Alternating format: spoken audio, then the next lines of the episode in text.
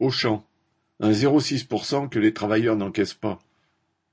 À l'appel des syndicats FO et CGT au niveau du groupe et de la CFDT sur certains sites, un mouvement de grève a touché un grand nombre d'hypermarchés vendredi 18 juin.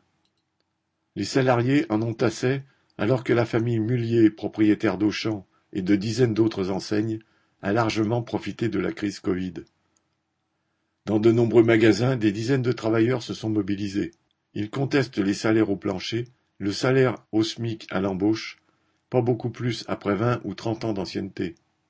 Ils revendiquent une augmentation générale, une prime Covid de mille euros minimum que leur refusent les actionnaires riches à milliards, et dénoncent la dégradation de leurs conditions de travail, aggravée par des suppressions de postes incessantes. À l'échelle du groupe, deux mille emplois en CDI ont été supprimés en 2020 et encore 1400 sur les six premiers mois de l'année 2021. Il s'agit de postes calculés en équivalent temps plein.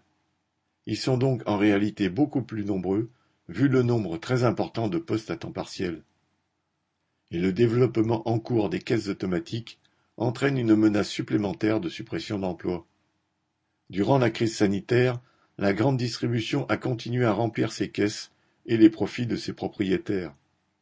Pour sa part, Auchan a accru son chiffre d'affaires de 466 millions d'euros. C'est pourquoi l'annonce d'une augmentation des salaires de 0,6%, beaucoup moins que le taux officiel de l'inflation, a été ressentie par de nombreux travailleurs comme une provocation. Ce premier mouvement de grève à l'échelle du groupe est leur réponse. Philippe Logier